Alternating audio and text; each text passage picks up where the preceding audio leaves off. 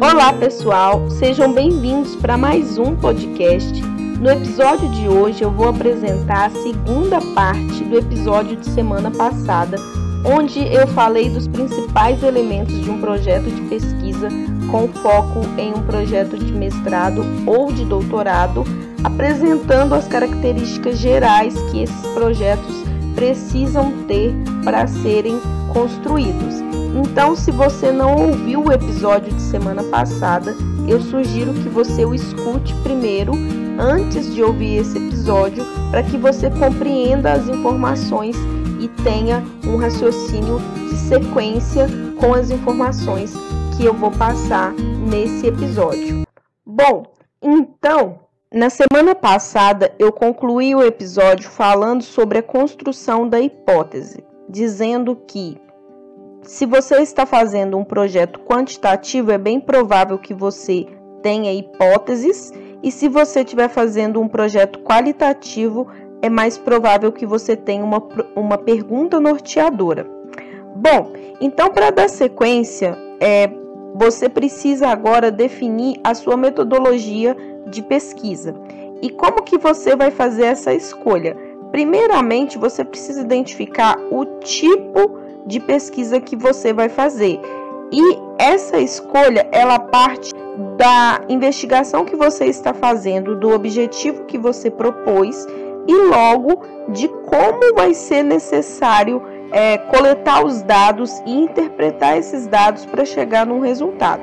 Então, por exemplo, se você vai fazer uma pesquisa onde você vai fazer comparações de números, comparações de dados, é, comparações de, de períodos, é bem provável que você tenha que utilizar uma técnica estatística para você fazer chegar nesse resultado dessa pesquisa que você vai propor. Então é mais recomendado que você é, opte por uma pesquisa quantitativa.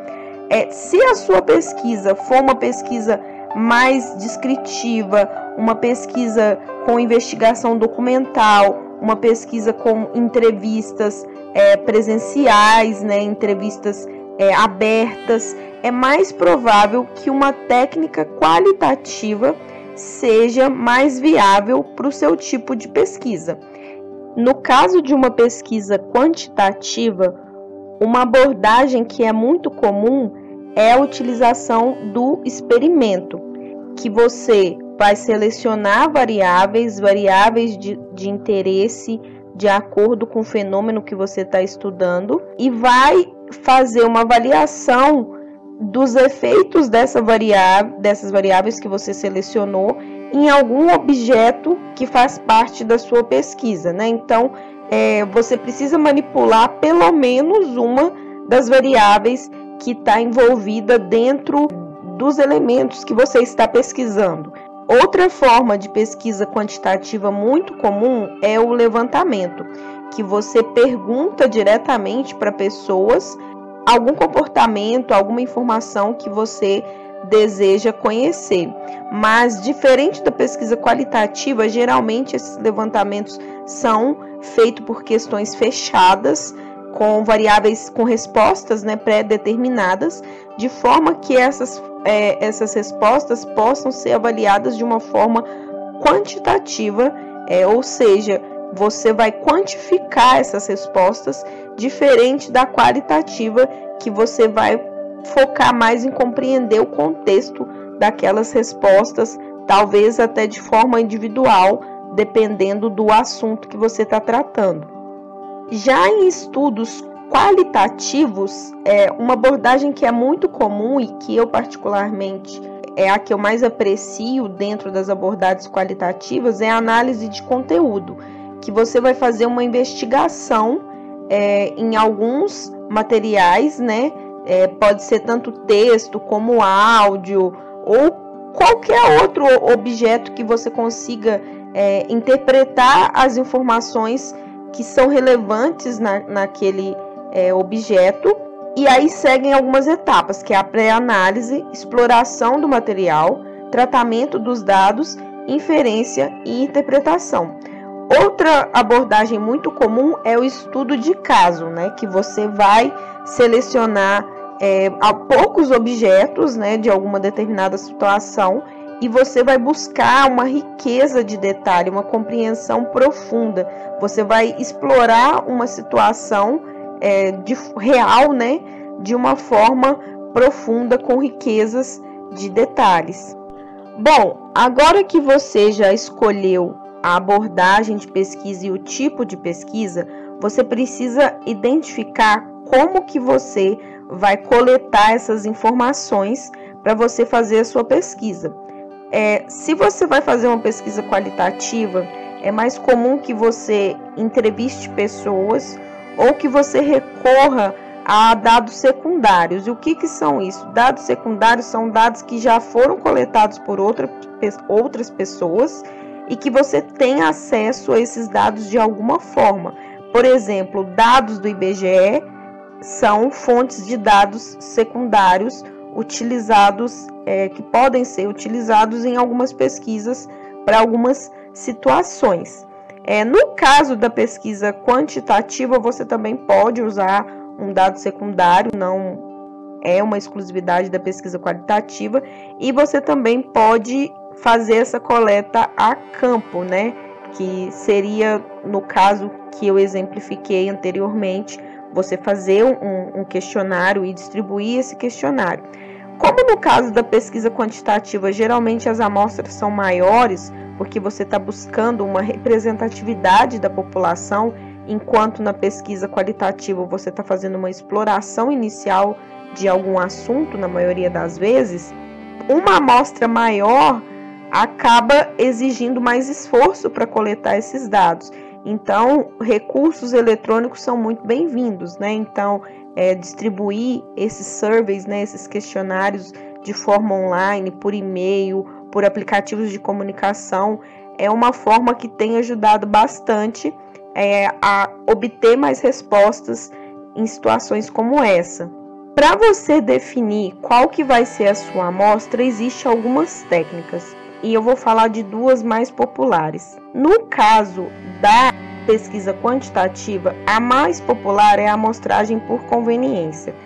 Ela recebe muita crítica porque ela não traz uma representação fiel daquela população que você está explorando, uma vez que ela não tem uma aleatoriedade na escolha dos participantes da amostra mas ainda assim, pela facilidade de, de coleta, né, pra, principalmente para quem está iniciando, acaba sendo um tipo de amostragem muito utilizada. Mas se você tiver a oportunidade de coletar os seus dados utilizando outra técnica para selecionar a sua amostra, que tem uma representatividade, vai ser melhor para a qualidade dos seus dados.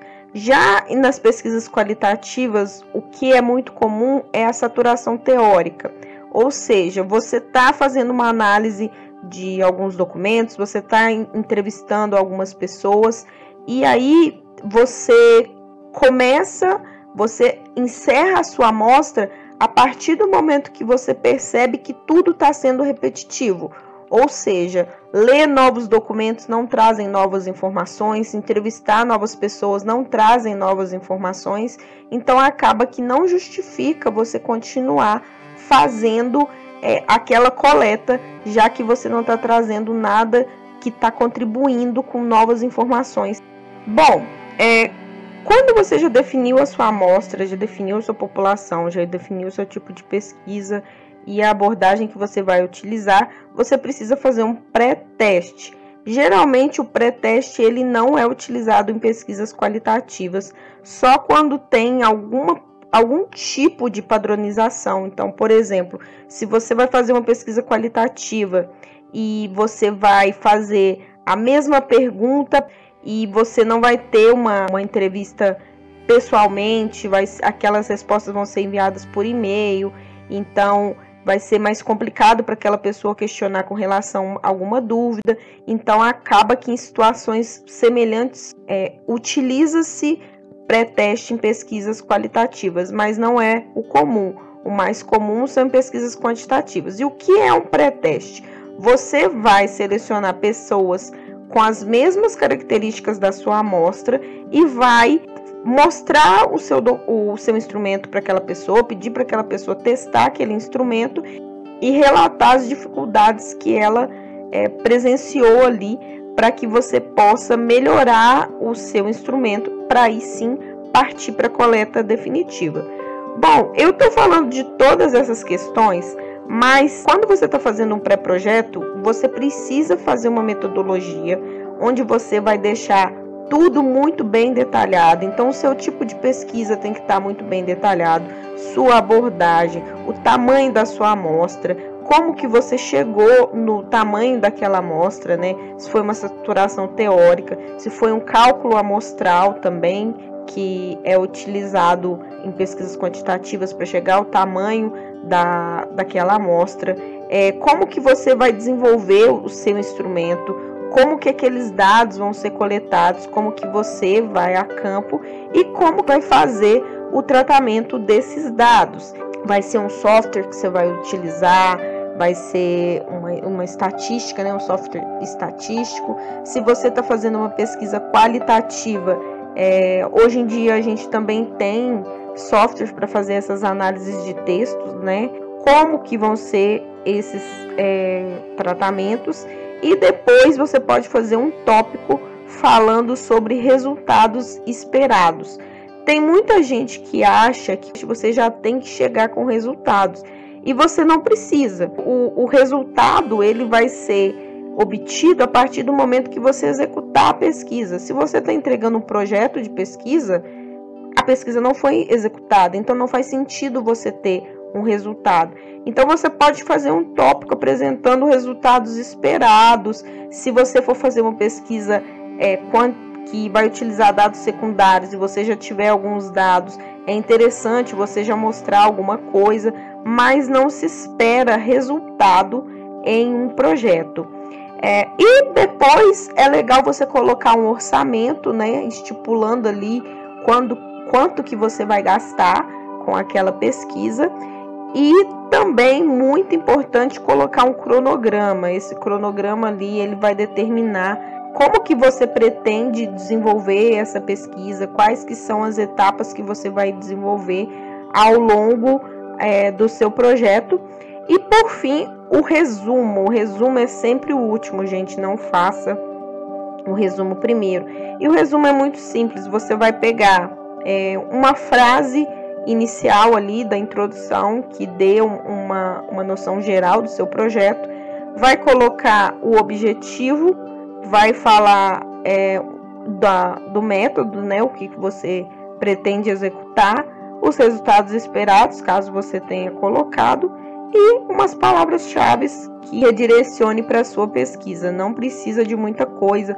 É legal também você colocar um pouco da teoria, mas não precisa fugir muito disso. Bom, então eu encerro o podcast de hoje. Como sempre, se vocês tiverem alguma dúvida, podem me perguntar, tanto aqui nos comentários como no direct do meu Instagram, arroba Pamela Souza Dias. E eu espero que vocês tenham é, compreendido essas informações, tenha ficado mais claro para vocês. E desejo um ótimo domingo a todos. Espero vocês no próximo episódio e boa semana para vocês.